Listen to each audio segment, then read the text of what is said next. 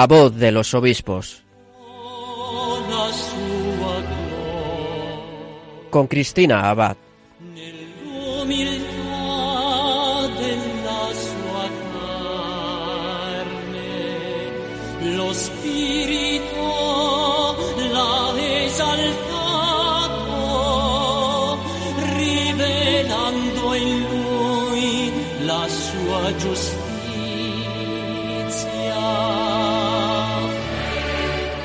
Buenas noches, queridos oyentes de Radio María. Un saludo de Cristina Abad y bienvenidos a La Voz de los Obispos en este cuarto domingo de Adviento, 18 de diciembre, coincidiendo con la festividad de Nuestra Señora de la Esperanza.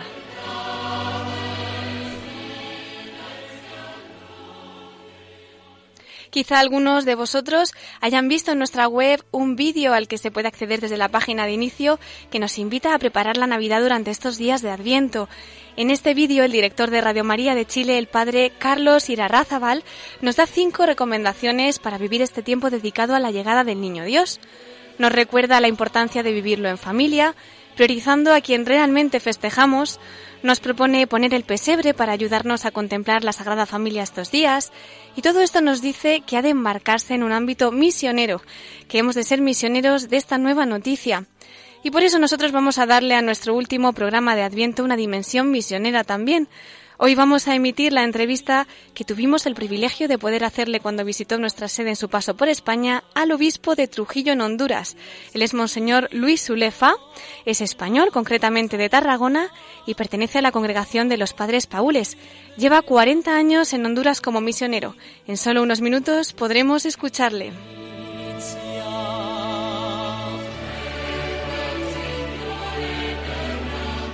En nuestra sección de Episcoflases, nuestro colaborador Miquel Bordas nos informará de las últimas noticias de nuestros prelados y concluiremos, como siempre, escuchando a nuestros pastores desde el corazón de María. En esta sección, el obispo de Trujillo en Honduras, don Luis Sulé, nos acercará a la Virgen compartiendo su devoción por la Madre de Dios. Y también nosotros nos ponemos en sus manos en este día tan suyo de Nuestra Señora de la Esperanza y con ella comenzamos la voz de los obispos.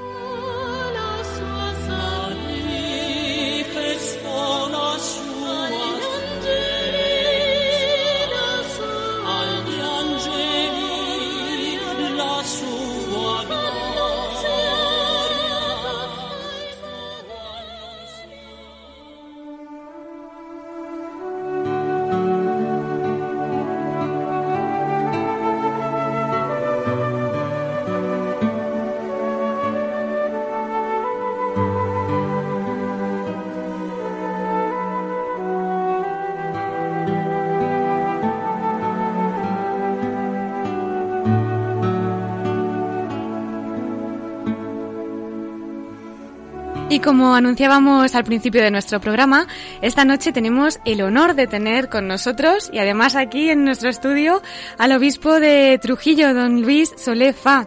Muy buenas noches, don Luis. Buenas noches y un saludo cordial a todos los que nos escuchan. Muchísimas gracias, es un privilegio tenerle aquí con nosotros. Eh, bueno, usted eh, es español, nace en Tarragona, aunque después de estos 40 años en Honduras ya no sé propiamente de dónde se considera más. sí, 30 años en, en, España y 40 en Honduras. así, así. Eh, don Luis, usted eh, el 30 de abril del 1968 ya ingresa en la congregación de la misión. Aquí se conoce mucho como los Padres Paules. Paules. Ahora después, si quiere, nos hablará un poquito. Estudia en el seminario de la Espluga de Francolí. Profesa sus votos solemnes un 31 de mayo de 1972. Su ordenación presbiteral tuvo lugar un 29 de diciembre de 1973. Después de su ordenación queda itinerante en las diferentes casas de la Congregación de la Misión de la provincia de Barcelona. En 1976 llega por primera vez a Honduras. Allí dirige la misión de la parroquia de San Pedro Apóstol en San Pedro Sula. En 1985 participa en la fundación de las Juventudes Marianas Vicencianas, ya tan conocidas en España y en tantos otros países. Eh, tras otros cargos en San Pedro Sula, en el año 1991, Monseñor Jaime Brufau le pide que dirija la Santa Misión en la diócesis de San Pedro Sula. Eh, una fecha importante también es la del 2002, que es nombrado vicario episcopal de la Mosquitia por Monseñor Virgilio López, y en 2005, que es nombrado obispo de Trujillo. Su ordenación episcopal tiene lugar el 29 de julio de, de junio, perdón, del 2005 en la festividad de los apóstoles San Pedro y San Pablo. Y bueno, también podemos decir en ese 2015 que participa en el Sínodo de la Familia representando la Conferencia Episcopal de Honduras. Don Luis, ¿cuántas cosas? Sí. cuántas cosas, cuántos lugares y sin duda tendrá un testimonio riquísimo para compartir.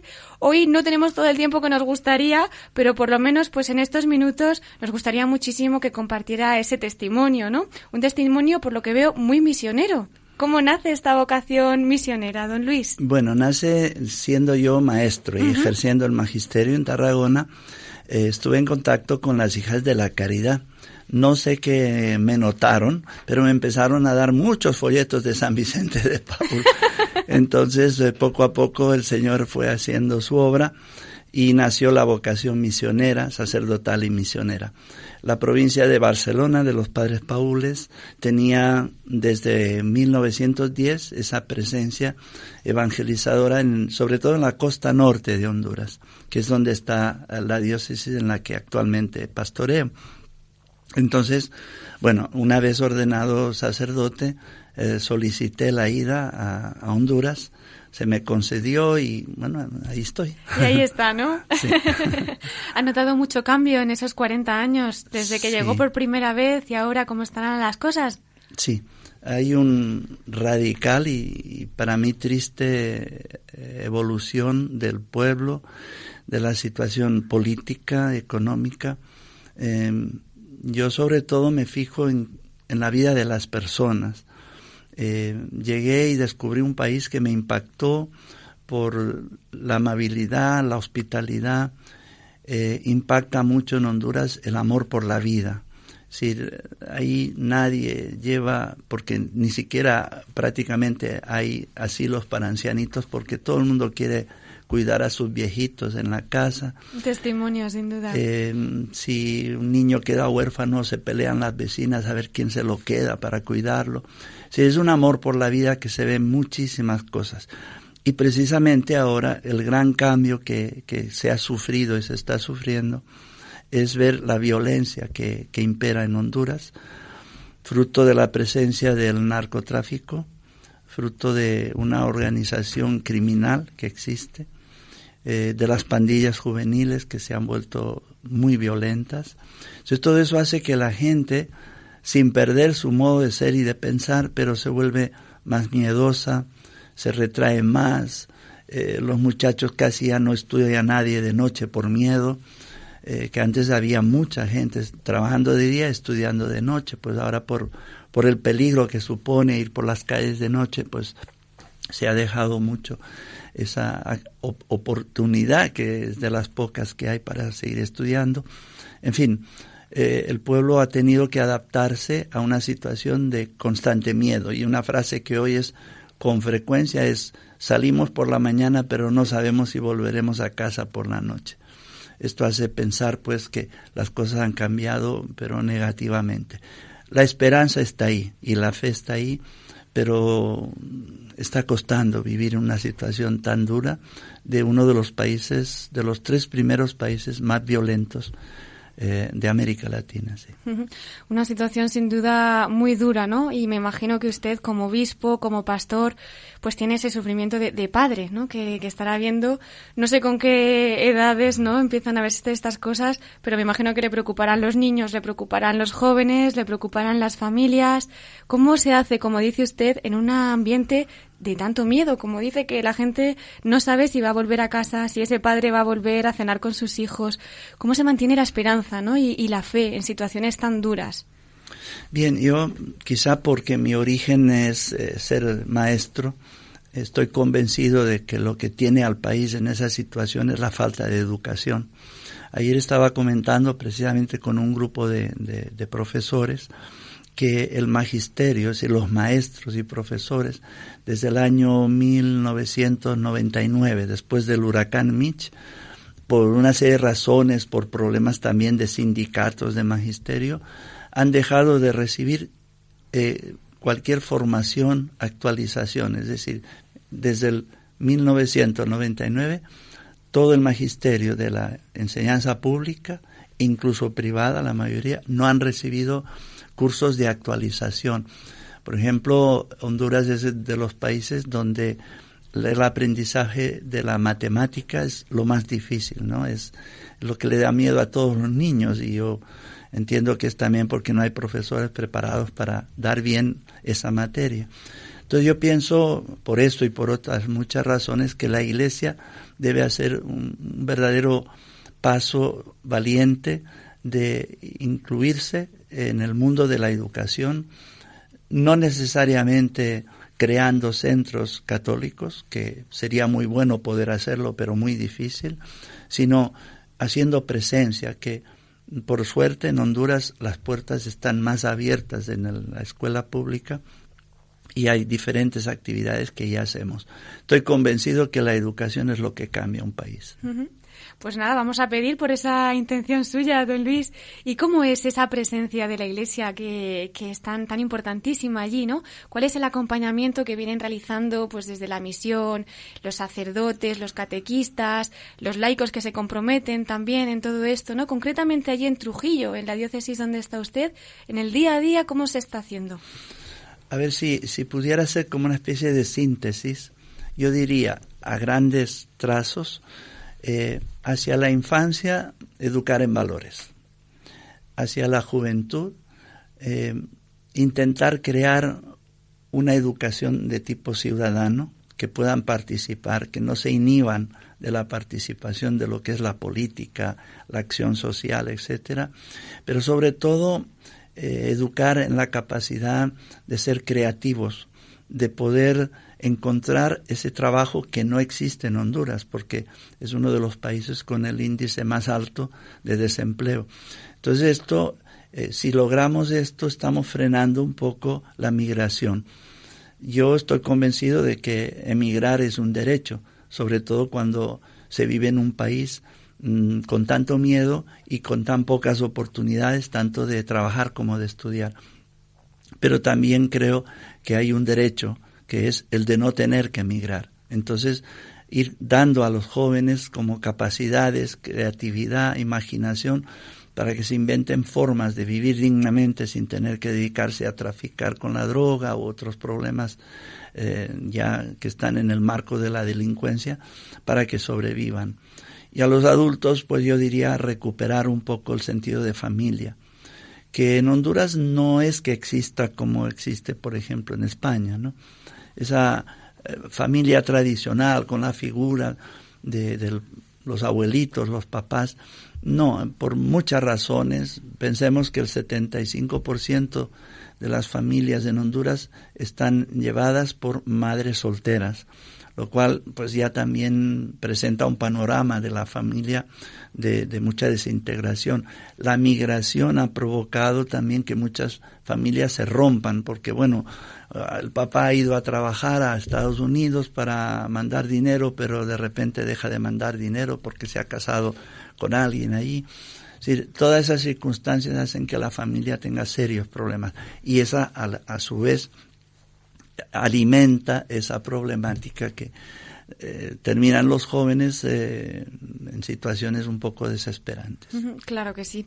Y con esa realidad que nos está describiendo, después de haber estado en ese sínodo de la familia, que me imagino que se habrán comentado tantas cosas y que vendrá con, con tantísimos deseos ¿no? para, para esta pastoral tan preciosa, eh, ¿Qué cree que es ahora mismo pues, lo más necesario? Me imagino que en Honduras quizá pues, sea más importante una cosa y en otro país otro, pero seguro que hay algo que valga ahora mismo para todos nosotros y también desde su diócesis, pues ¿cuál sería ahora mismo esa perla ¿no? que haría preservar las familias con, con la descripción que nos está haciendo usted?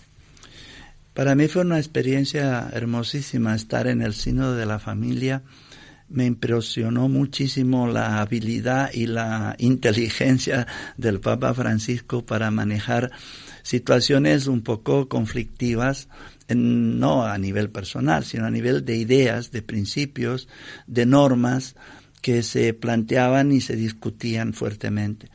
quizá la expectativa de, desde fuera y de muchos periodistas era que se decía sobre los divorciados, sobre, pero en realidad la experiencia del sínodo fue un tomarse muy en serio lo que la familia en el mundo y desde la visión cristiano-católica podemos nosotros tener.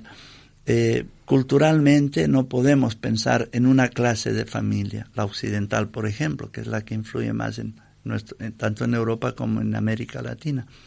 El mundo está eh, con, una diversidad de planteamientos culturales.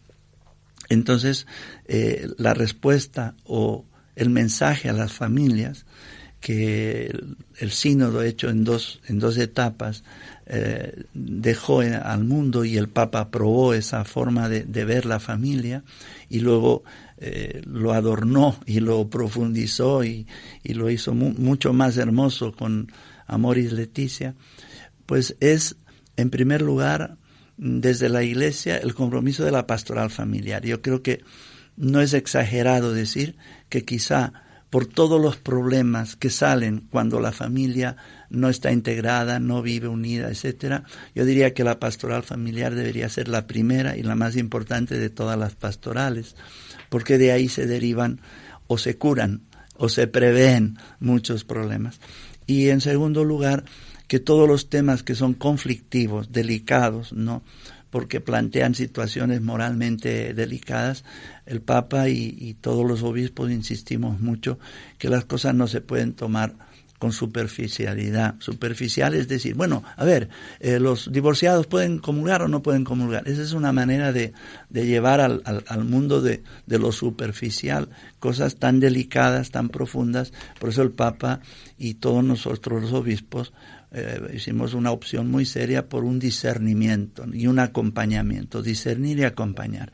Yo creo que en Honduras el problema es que hay muy pocos sacerdotes y ese acompañamiento se hace difícil y que además hay muy pocos laicos con toda la preparación que se necesitaría para que sean los mismos laicos y los mismos matrimonios eh, cristianos, católicos, los que pudieran hacer ese acompañamiento que hemos visto tan necesario desde el sínodo.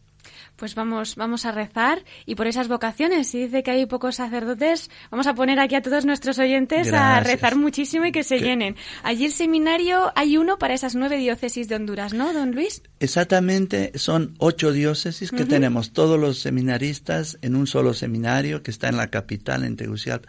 Hay una diócesis que tiene su propio seminario porque viene ya de, hace muchas décadas pero en realidad la, la, la cantidad de, de, jóvenes que llegan al seminario no es como para echar las campanas al vuelo, porque eh, cuando ves el proceso, eh, incluso tenemos eh, comprobado que hay muchachos que llegan al seminario con la intención de estudiar, terminar la filosofía, eso les da un título para poder dar clases o ser profesores y ya no, no entran con la intención de estudiar toda la carrera sacerdotal. Entonces no nos debemos engañar, ¿verdad?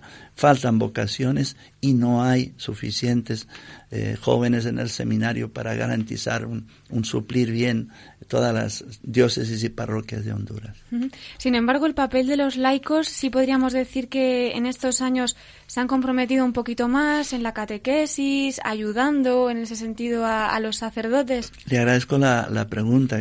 Mire, es que a mí me da miedo cuando la Iglesia toma medidas como para salir desesperadamente. Son manotadas de ahogado que decimos en Honduras. no porque hay pocos sacerdotes es que los laicos tienen que asumir más compromiso. Y eso en Honduras yo creo que, que puedo decir que es así. El laico ama la iglesia de una manera extraordinaria y cuando puede y en lo que puede se compromete no porque hay pocos sacerdotes, sino porque desea, desea participar, ¿no?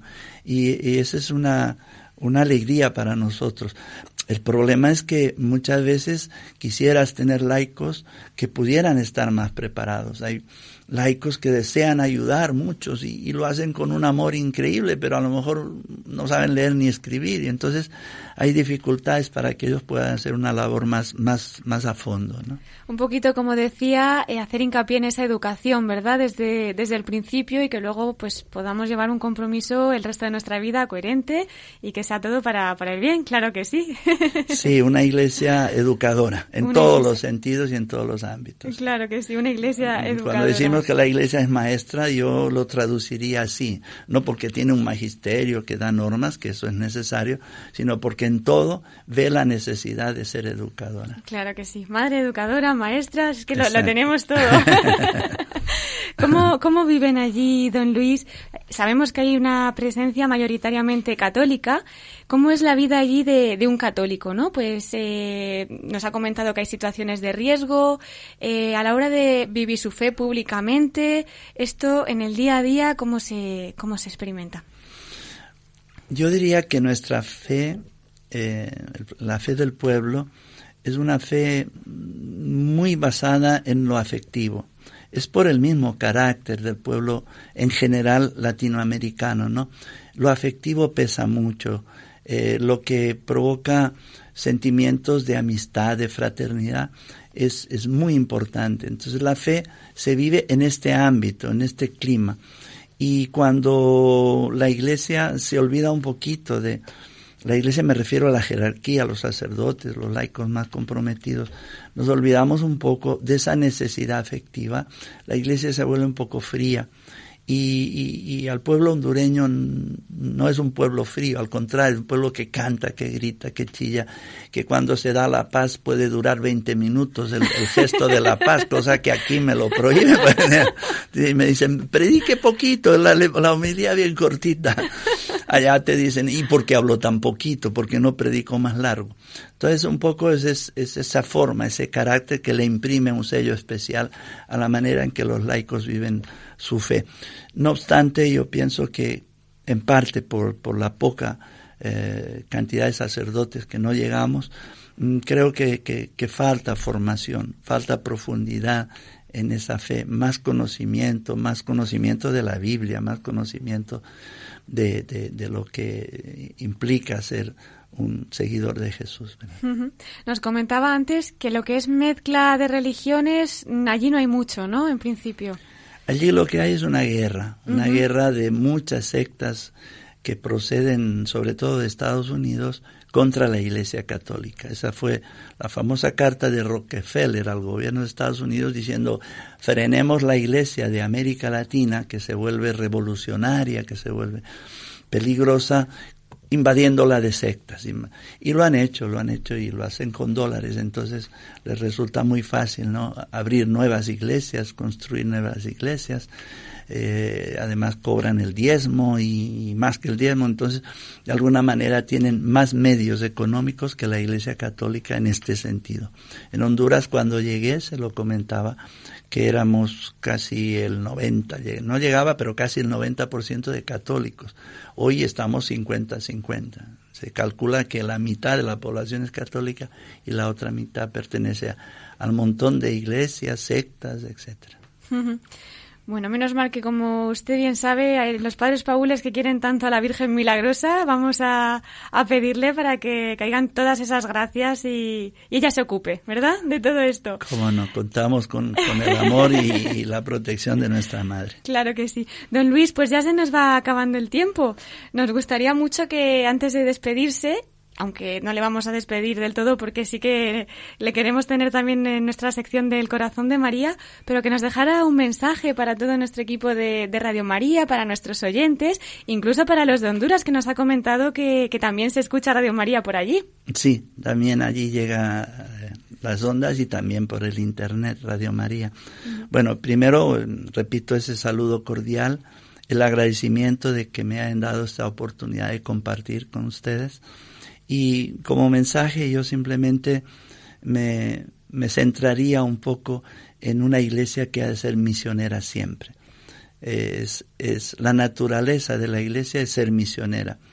eh, como decía un papa que no recuerdo quién lo dijo, pero a los misioneros más que admirarnos tienen que ayudarnos, tienen que apoyarnos y, no a nosotros, sino eh, esa oración por la misión, ese apoyo que se da a veces a la misión es para que lleguemos a todas esas eh, poblaciones que realmente viven en una situación de pobreza, de miedo por la violencia. Entonces, estemos unidos y, seremos más fuertes en el Señor.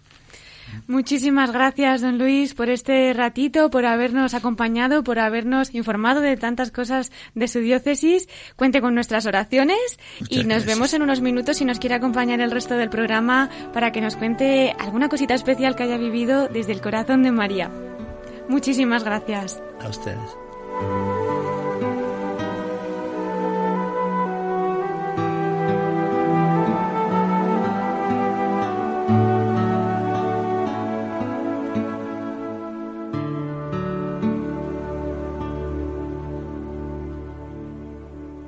Estás escuchando La voz de los obispos con Cristina Abad, Radio María.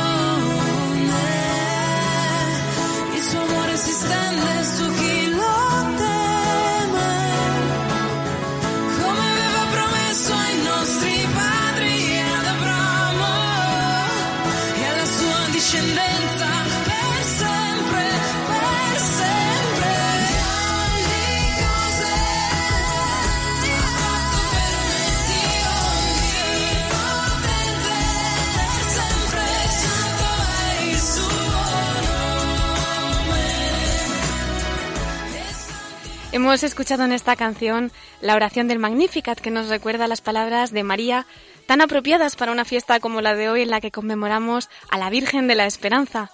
Esperanza que nos ha contagiado también el obispo de la diócesis hondureña de Trujillo, don Luis Sulé, en la entrevista que hemos escuchado hace unos minutos, en la que nos ha hecho partícices de la realidad misionera en la que sirve a la Iglesia desde hace 40 años. Con él volveremos al final de nuestro programa. Y ahora vamos a dar paso a nuestra sección informativa en la que nos espera Miquel Bordas para comentarnos los episcoflases.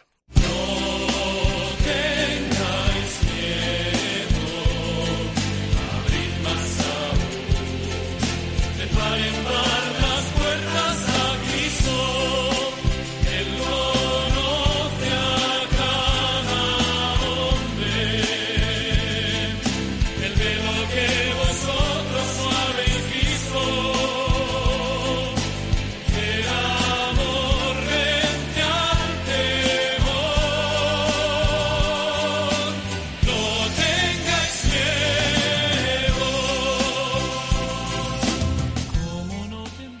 damos la bienvenida una noche más a Miquel Bordas, nuestro colaborador que está aquí con nosotros. Buenas noches, Miquel. Muy buenas noches en este cuarto domingo de Adviento. ¿Qué tal estás? Pues muy bien, muy contento de estar aquí otra vez contigo. Pues nosotros también y esperando ya que nos digas esos episcoflases que nos traes para ahí, que nos informes de nuestra actualidad episcopal. Pues te traigo alguna noticia. Cuéntanos. Bueno, una grata es que su santidad el Papa Francisco eh, ha mandado una carta a los obispos españoles agradeciendo la carta de los obispos españoles eh, adhiriéndose o manifestándole su adhesión. El gesto de adhesión que tuvieron, ¿no? Y si te acuerdas, hace unas semanas hablábamos de la eh, Asamblea Plenaria, la 108, de la Conferencia Episcopal, pues al terminar, el presidente de la conferencia, el cardenal Blázquez, remitió una carta el 28 de noviembre al pontífice agradeciéndole la convocatoria del Año Santo de la Misericordia y la carta apostólica Misericordia et Misera. En esta carta, el arzobispo de Valladolid destacaba además la ayuda que les proporciona a los prelados españoles eh, la exhortación a Moris Leticia en su dedicación pastoral ante los retos que plantea actualmente la familia. ¿Mm? Pues bien, el Papa, a través de su secretario de Estado, el cardenal Pietro Parolín, ha enviado un mensaje de agradecimiento al presidente de la conferencia, a don Ricardo Blázquez, y que hace extensivo a todo el episcopado español, en el que expresa su sentido agradecimiento por el gesto de adhesión y comunión eclesial por este mensaje. En esta carta, el Papa Francisco invoca la intercesión de la Virgen para que las decisiones tomadas por la última asamblea plenaria de los obispos sirvan para reforzar el compromiso cristiano de los fieles y contribuyan a impulsar la tarea evangelizadora en todos los ambientes de la sociedad. ¿Mm? Muy bien. ¿Qué más te traigo? ¿Eh? Pues ¿Qué más? A ver. Eh, como he escuchado que decías al principio del programa, también en este tiempo de Adviento se nos invita a profundizar en el sentido misionero, de anunciar la buena nueva. Muy atento, estabas tú, muy bien. Hay que estar atento, ¿eh? como todos nuestros oyentes que, nos siguen y, nos comentan. ¿eh? Pues bueno, un saludo para todos ellos. ¿Y quién mejor que nuestros pastores para que en este programa nos puedan acercar a la realidad misionera? que fue el mes de octubre, fue el mes misionero, pero es que no pues, solamente podemos ser misioneros en octubre, todo el año. Claro, claro. Y más aún si tenemos en España testimonios de santos misioneros, como el que hemos celebrado a principios de este mes, y que precisamente es patrón de las misiones junto a Santa Teresita del Niño Jesús. ¿A que no sabes de quién hablo? Mm, nos lo estamos imaginando, pero cuéntanos, Miquel, cuéntanos. Es de, Navarra, ¿eh? De Navarra, de Navarra. Dímelo. San Francisco Javier. Muy bien. Pues desde la Archidiócesis de Pamplona y Tudela han compartido con nosotros la homilía de su arzobispo, eh, de Monseñor Francisco Pérez, precisamente con motivo de la fiesta de San Francisco Javier. Ya que nos la comparten con nosotros, pues no nos la vamos a quedar, sino que la vamos a dar difusión. Pues sí, aunque nos encantaría escucharla entera, por lo menos unos minutos, Miquel, seguro que nos los concedes, ¿verdad? Pues sí, vamos a escuchar algo sobre San Francisco Javier. Pues vamos con el arzobispo de Pamplona y Tudela, Monseñor Francisco Pérez González. San Francisco Javier nos estimula con su ejemplo. Con razón se le define como misionero, porque en muy poco tiempo, recordemos que murió a los 46 años, recorrió amplias zonas de la India, llegó misionando hasta Japón y estuvo a punto de embarcar hacia China. Yo muchas veces me he preguntado, esto solo lo puede hacer un navarro Después de unos años en las Islas Malucas se instaló en Yamaguchi, una ciudad de 100.000 casas, en la isla de Hondo, a tres leguas de la costa. Sus casitas estaban construidas en la ladera de la montaña, entre pintorescos jardines y albergaba más de 100 monasterios budistas. El sonido del gong avisaba a la gente el momento de postrarse en adoración ante los ídolos que estaban en sus altares iluminados por farolillos de vistosos colores y envueltos en el humo de los pebeteros. Allí pasó bastante tiempo dando a conocer el Evangelio, únicamente con unas pocas palabras, en japonés escritas en un cuaderno que decían, hay un solo Dios verdadero, creador de todo. Este Dios se hizo hombre y murió para salvarnos. Tenemos una sola alma y hay un cielo y un infierno. Dios nos quiere a todos en el cielo. Así decía Francisco de Javier. Con este sencillo resumen convirtió a tantas personas que llegó a escribir a San Ignacio que se le cansaban los brazos de bautizar. Con razón se aplican a San Francisco las palabras de Jesús momentos antes de ser elevado al cielo y que hemos leído en el Evangelio. Id pues y haced discípulos a todos los pueblos, bautizándolos en el nombre del Padre y del Hijo y del Espíritu Santo. Misioneros somos todos, porque como le gusta decir al Papa Francisco, la misión no es un adorno, sino que está en el corazón mismo de la fe, por lo que cada cristiano es enviado al mundo como profeta de su palabra y testigo de su amor. San Francisco de Javier nos protege con su intercesión. Siendo nuestro patrón, es también nuestro valedor, nuestra intercesión ante el Señor y tiene la misión de llevar ante el Padre nuestras peticiones, nuestras ilusiones, nuestras preocupaciones.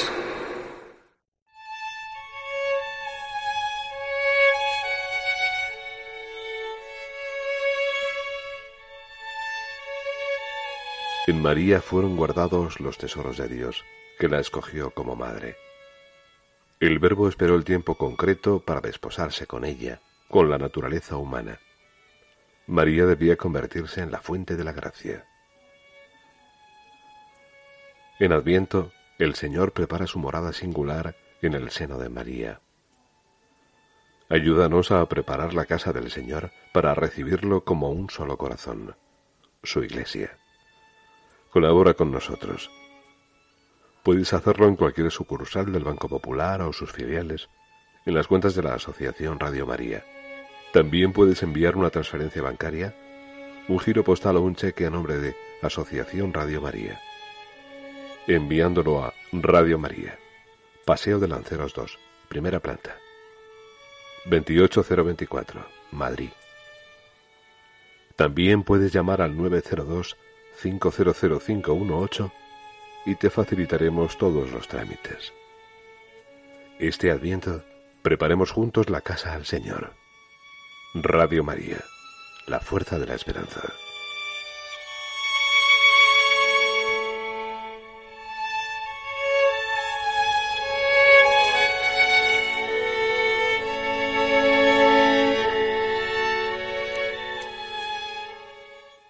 Pues tras escuchar las emotivas palabras del arzobispo de Pamplona, invitándonos a seguir el ejemplo misionero de San Francisco Javier, aprovechamos también, después de escuchar nuestra cuña especial de Radio María para estos días de Adviento, y agradecemos la misión que también están llevando a cabo todos ustedes. Y digo todos ustedes porque Radio María no sería posible sin sus oraciones, sin la labor de los voluntarios, sin los donativos que generosamente nos envían para que esta obra de la Virgen pueda seguir continuando su misión.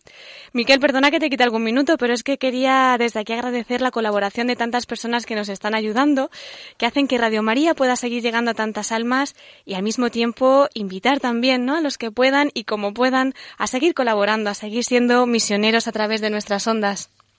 Pues sí, hay que unirse a esta invitación.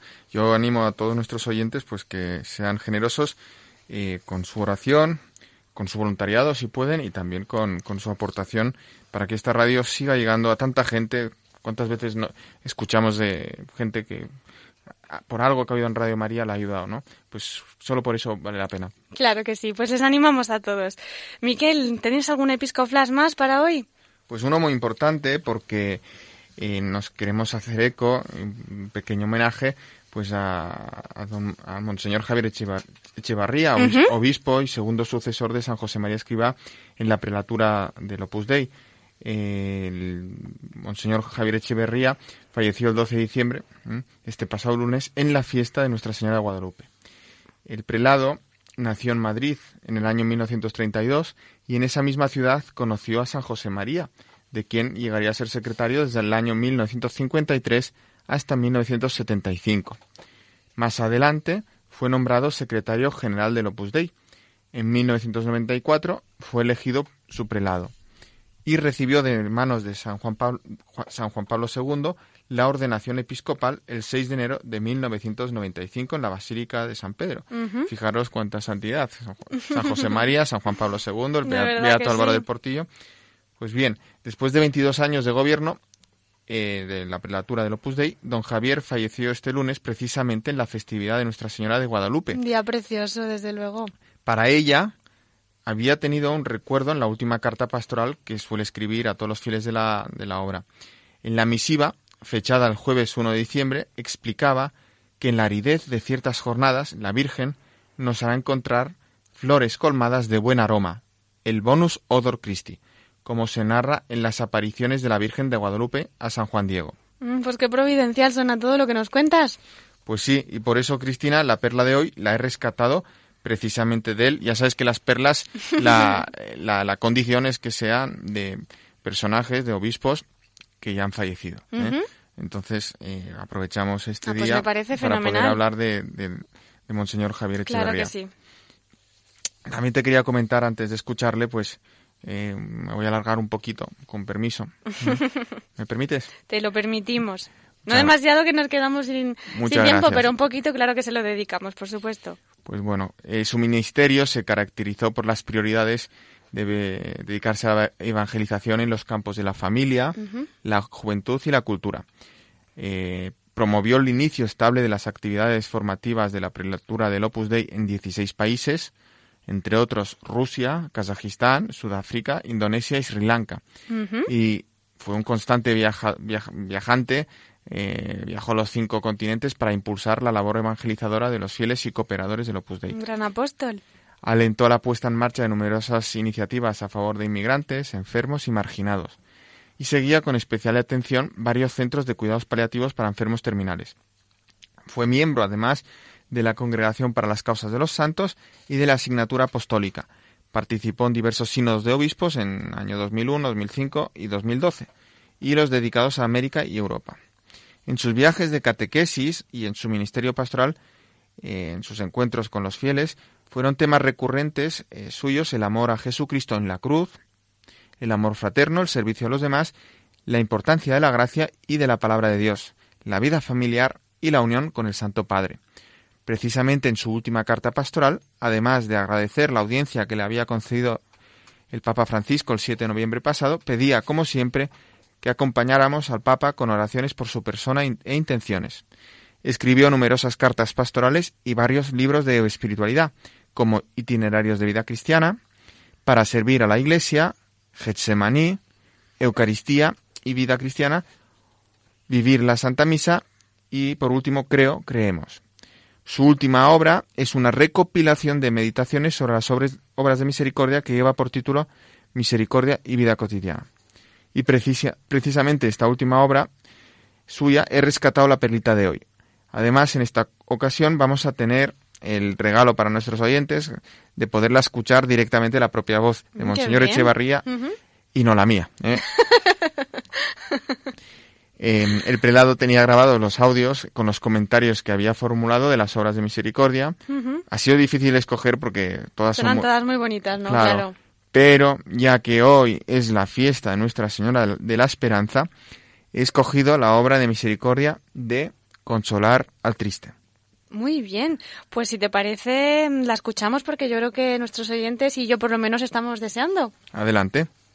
Los hijos de Dios estamos hechos para gozar del bien, pero podemos tropezar en nuestro caminar con el dolor, porque escogemos triste y libremente el pecado o porque la providencia de Dios permite el sufrimiento para que nos unamos a su cruz, como pide el Evangelio.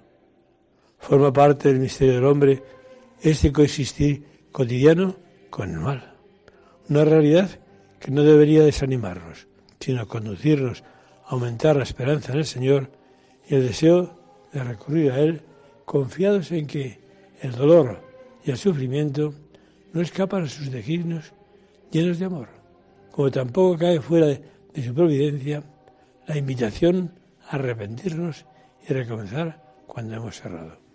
Puede ocurrir que quien experimenta el mal tienda a aislarse, creyendo ser capaz de sobrellevar sin ayuda de nadie esa carga. Con esta añagaza, el diablo nos va separando de Dios y de nuestros hermanos, haciéndonos ver a nuestro alrededor solo incomprensión y enemistad, ofreciéndonos a cambio unos consuelos falsos que al final dejan únicamente pozos de amargura. Sola estaba Eva en el paraíso cuando se atrevió ella a dialogar con el tentador, así como solo estaba Judas cuando se desesperó en la noche de la pasión. Con clara razón concluye San Pablo en su carta a los Corintios que la tristeza del mundo produce la muerte. Las contradicciones forman parte de la vida, pero qué mal haríamos si las afrontáramos exclusivamente por nuestra cuenta. Ante esa lucha puede surgir la tristeza, y la tristeza arrastra consigo hacia el pesimismo, alejándonos así de Dios y de nuestros hermanos. El abismo llama al abismo, dice la Sagrada Escritura. En esos momentos necesitamos de unas manos que nos impidan seguir cayendo. A quien atravesaba esa mala racha, San José María aconsejaba que buscase en primer lugar consuelo en la oración y en el sagrario, pues de Dios procede toda la misericordia. Para poner remedio a tu tristeza, escribió en camino, me pides un consejo. Voy a darte una receta que viene de buena mano, del apóstol Santiago. Tristatur alux vestrum. ¿Estás triste, hijo mío? Oret, haz oración, prueba a ver. El fundador del Opus Dei acudía al cielo cuando le costaba aceptar una situación dura. Por ejemplo, la muerte de una persona cercana, de un pariente o de un amigo. Aunque sufría el lógico dolor de padre, de hijo, de hermano, de amigo, no se abandonaba a la tristeza, sino que rezaba así.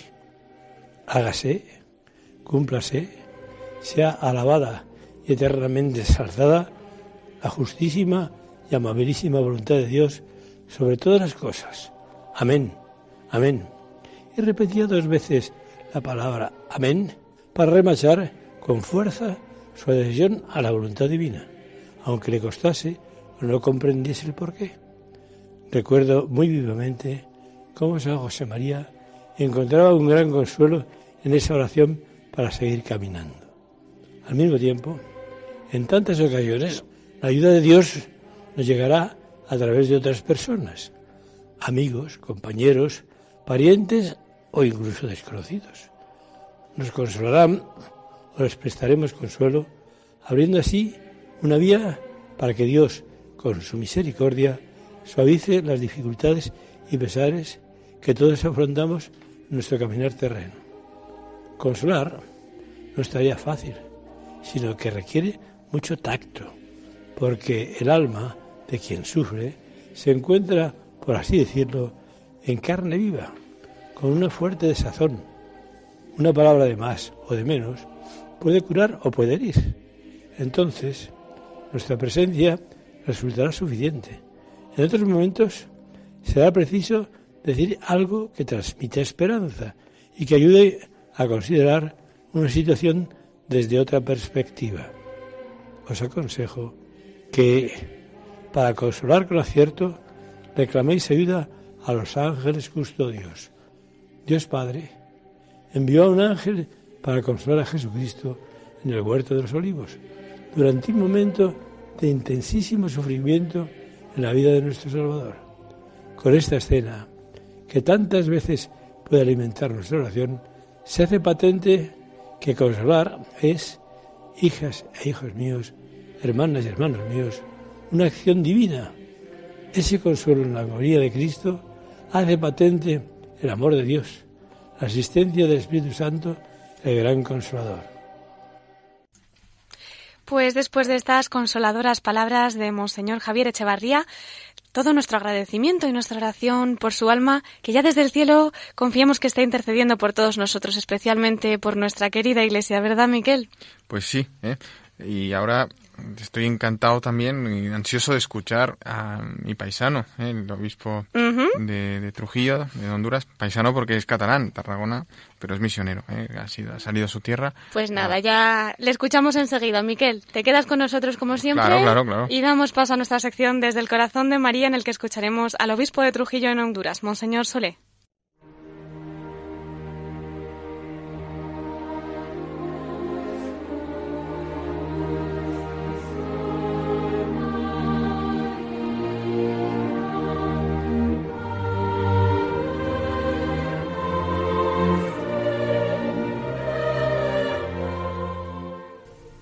Queridos oyentes de Radio María, y entramos ya en nuestra sección de la voz de los obispos desde el corazón de María. Volvemos a tener con nosotros a nuestro obispo que hemos entrevistado, obispo de Trujillo en Honduras, don Luis Solé. Muchísimas gracias que nos ha estado acompañando aquí en el programa y bueno, ha llegado el momento de que comparta lo que buenamente quiera, alguna vivencia, ¿no? que haya tenido especialmente en ese corazón de María. Bien, el vivir en una situación de, de, tantos grupos distintos, de, eh, yo diría, de enfrentamientos políticos también, porque la población está muy dividida en Honduras. Eh, para mí es, es, siempre una referencia muy importante el texto donde ah, en el capítulo 1 de los Hechos de los Apóstoles se nos cuenta que después de subir Jesús al cielo están reunidos en una casa de alto eh, los apóstoles, los familiares de Jesús, algunas mujeres y María, la Madre del Señor. Cuando pienso que toda esa gente habían tenido choques fuertes, eh, los, los, apóstoles entre sí se pelearon, eh, la familia de Jesús querían llevarse a Jesús porque decía que estaban locos, cuando las mujeres dicen que Jesús ha resucitado, se ríen de ellas los apóstoles, tuvieron sus choques, estuvieron desunidos, se pelearon entre ellos. Y ahí está María creando unidad. Eh, ante pueblos divididos, secciones de, de, pensamiento que se enfrentan en la sociedad y cuidado, en la iglesia también. Yo invoco que el corazón de María es el que nos tiene que unir a todos, hacernos olvidar de esas diferencias que a veces ponemos como más importantes que la fe misma y no debe ser así y María que unió a todas esas personas que estaban todavía atontadas del hecho de, que Jesús hubiera resucitado y se hubiera ido al cielo, esa unidad la pido para nuestra iglesia de Honduras, para aquí, para España, para el mundo entero. Creo que la unidad es lo que hace que la iglesia pueda ser misionera. Hay un texto de Aparecida que dice que la iglesia no crece por proselitismo, crece cuando está unida, porque cuando está unida atrae. Y eso es lo que hizo María con aquellos primeros creyentes, que ella, nuestra madre, lo siga haciendo con todos nosotros. Qué bonito, don Luis. Muchísimas gracias por sus palabras impregnadas de amor a María y con ese espíritu misionero. A ver si le volvemos a ver pronto por aquí. Cuando el Señor permita. Cuando Dios quiera. Sabemos que ahí en Honduras por ahora tiene una gran misión a la que ya desde hoy sobre todo vamos a estar muy unidos y en una comunión de oraciones. Muchísimas gracias, don Luis. Muchas gracias.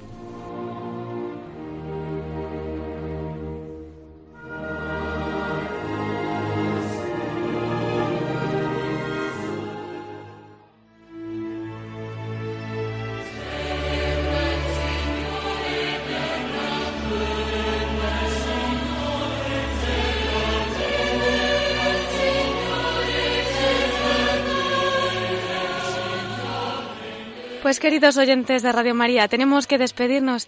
Ya saben que tenemos un correo electrónico donde nos llegan sus comentarios, sus sugerencias, dudas. Se lo recuerdo, es la voz de los obispos arroba radiomaria.es.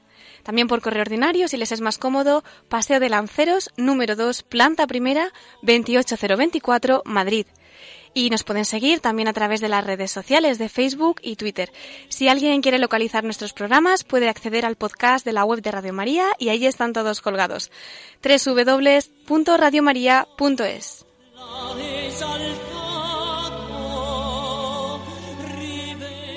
Damos las gracias de modo especial al obispo de Trujillo en Honduras, don Luis Sulefa, por su cordial visita a nuestra radio y el tiempo que amablemente nos ha dedicado. Agradecemos también al arzobispo de Pamplona y Tudela por acercarnos tan vivamente a la figura de San Francisco Javier. Miquel Bordas, gracias también por tu colaboración, como siempre fiel cada domingo, y muchas gracias a Yolanda Gómez y a Germán García, que desde Control nos han ayudado a emitir este programa. Y a todos ustedes, muchísimas gracias por acompañarnos un domingo más, por las oraciones que me consta que ofrecen por nuestros obispos y por Radio María. Y espero que Nuestra Señora de la Esperanza les siga acompañando esta última semana de Adviento. Un cariñoso saludo de Cristina Abad y si Dios quiere les espero el domingo que viene, a las nueve de la noche, en La Voz de los Obispos.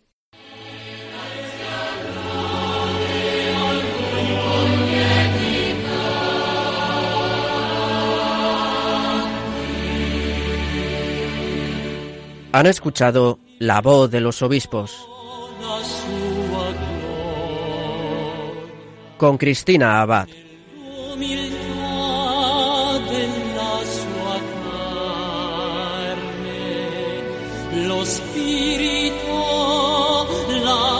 Lo spirito la esalta